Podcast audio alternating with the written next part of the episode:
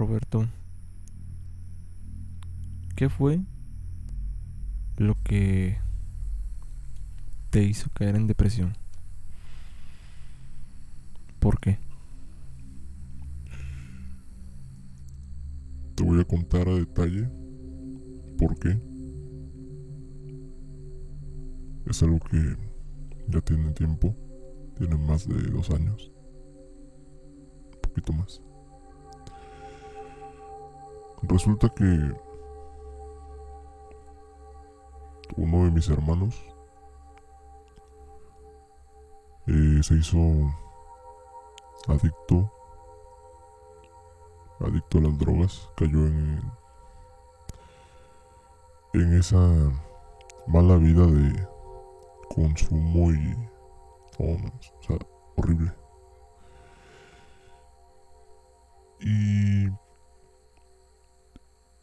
lamentablemente quien se mete a ese mundo ya no sale. Entonces yo y mi hermano siempre andábamos juntos en todos lados. Era muy, muy especial el, el que siempre estuviera conmigo. Creo que era con el que más me llevaba. Salíamos a todos lados, salíamos a comer, de fiesta.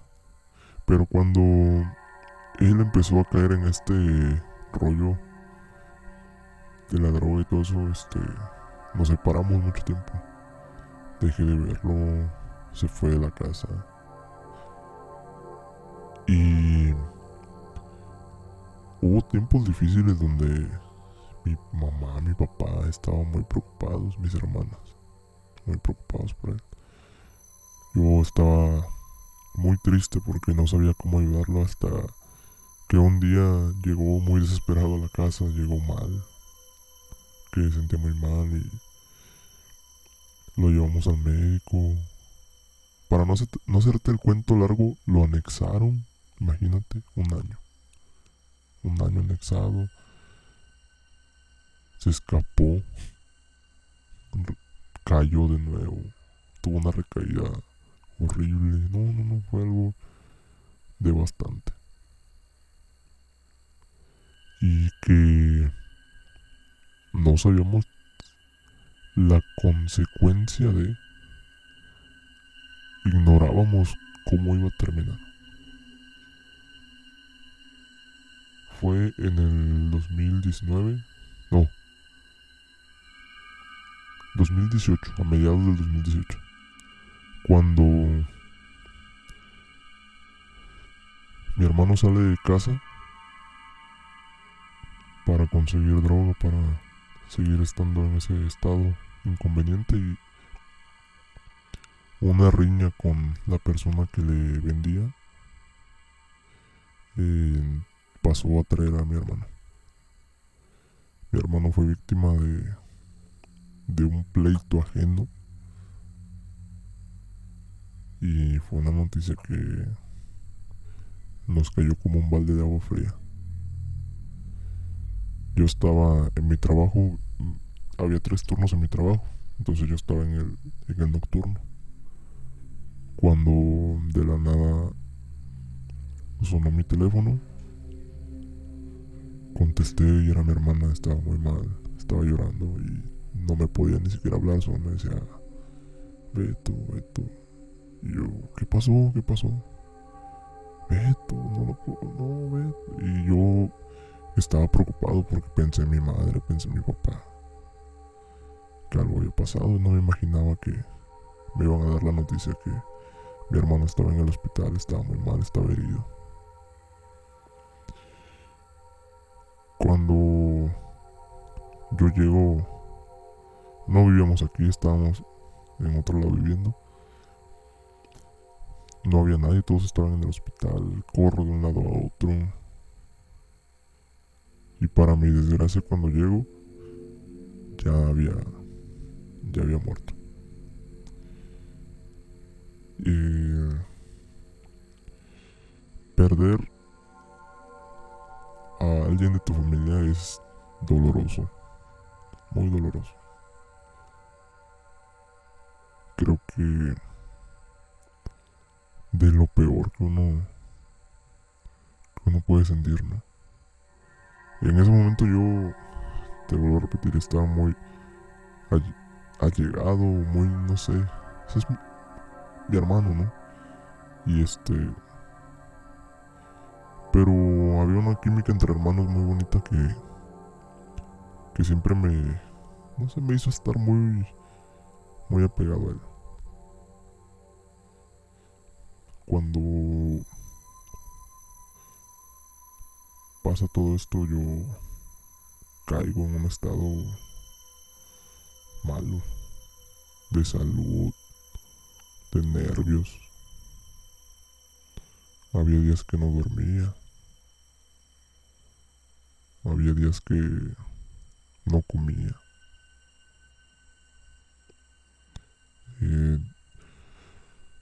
Esas rachas malas que tú dices, ¿cómo, ¿cómo pueden pasar? Si todo me está yendo tan bien, si me está yendo bien en mi trabajo, ¿cómo puede pasar? Y que te cierras a decir, la vida me, me está tratando mal, la vida me está golpeando. Y no piensas en otra cosa más eso, más que estás solo. Eh, había mucha gente a mi alrededor cuando me iba bien, mucha. Que yo consideraba mis amigos, parte de mi familia, casi mis hermanos, más que de otras familias, ¿no? Y cuando pasó todo esto, cuando yo perdí mi trabajo, cuando dejé de, de ganar y me tocó perder, se fueron. Y entonces me di cuenta que, esas personas no... Yo no figuraba en su vida así como ellos figuraban en la mía. Yo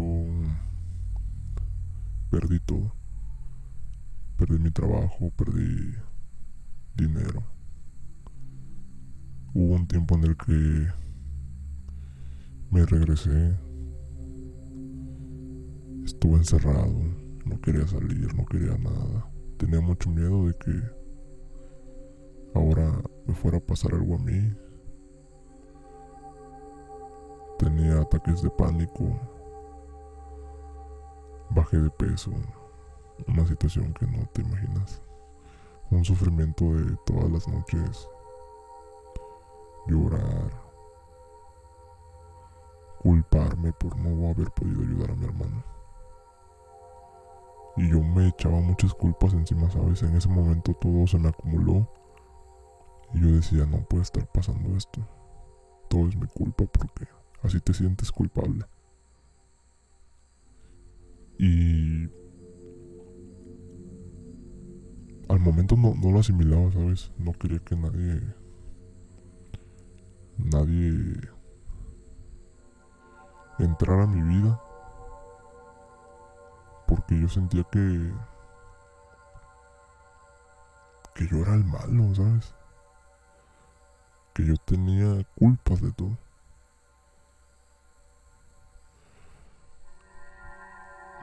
Así estuve como ¿qué te gusta? Dos años. Así mal, mal, sin comer.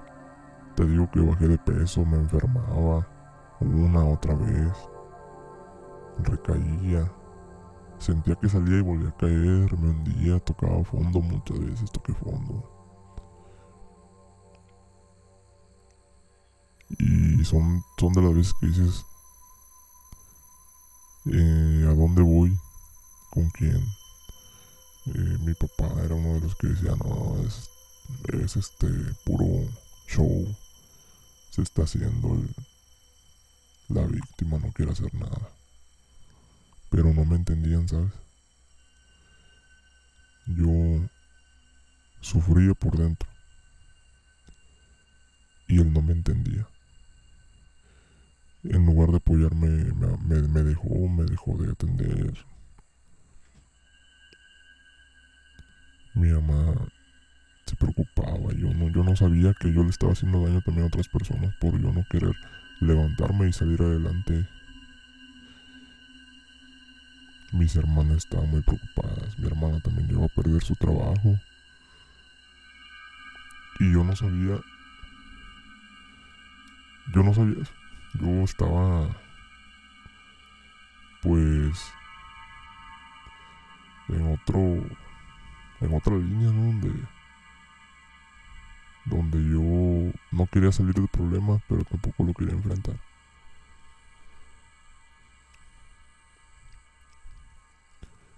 Te digo que esto duró como dos años así, de que estuve mal, mal, mal.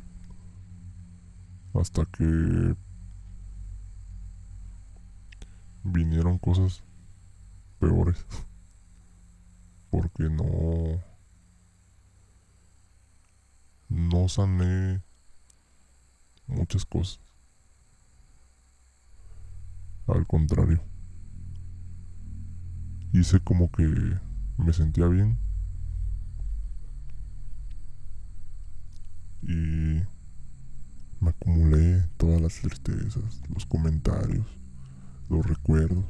Yo no quería soltar ni dejar pasar que mi hermano ya no estaba.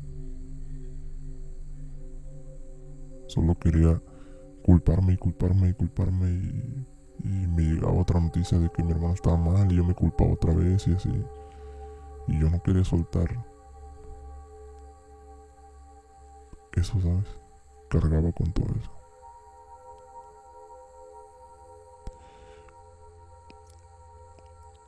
Se me acumularon tantas cosas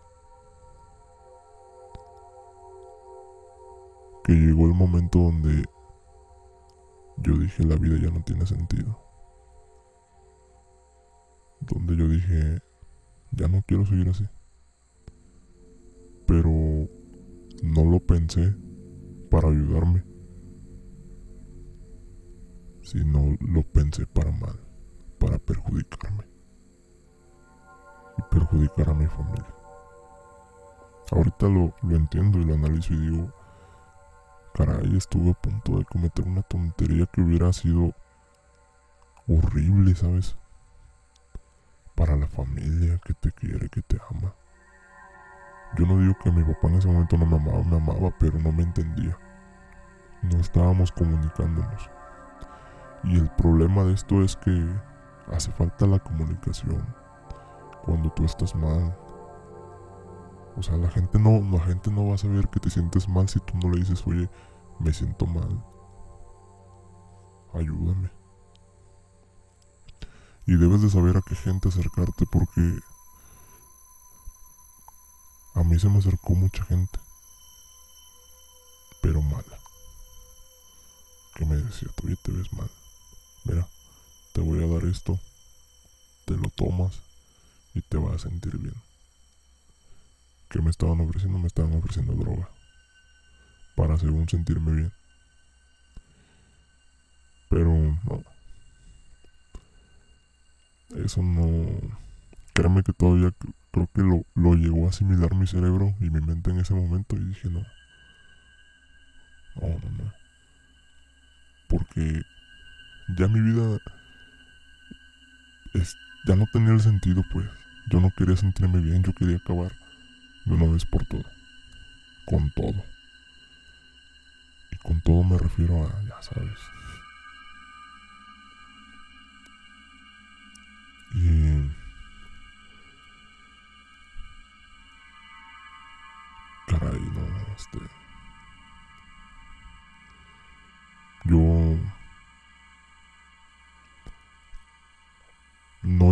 pensar que sería capaz de cometer el primer error. Y que pues no se logró. Porque a lo mejor hubo personas que a tiempo se dieron cuenta. ¿no? No, no te interrumpí para que pudieras platicarnos a detalle, ¿no? Pero siento que sí fue un golpe que, que te dolió tanto, ¿no? Para haberte llevado a, hasta ese extremo, ¿no? Mira,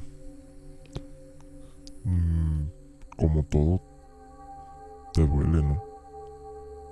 Pero siento que hay personas que, habemos personas que en ese momento no, no estamos en condición, ¿sabes? De aguantar, de asimilar. No estamos preparados mentalmente para recibir una noticia. Y y si no lo tratas, si no buscas una ayuda, como te comentaba, eh, caes a este tipo de, de problemas, ¿no? Que te arrastran a otros problemas más fuertes todavía. Más fuertes.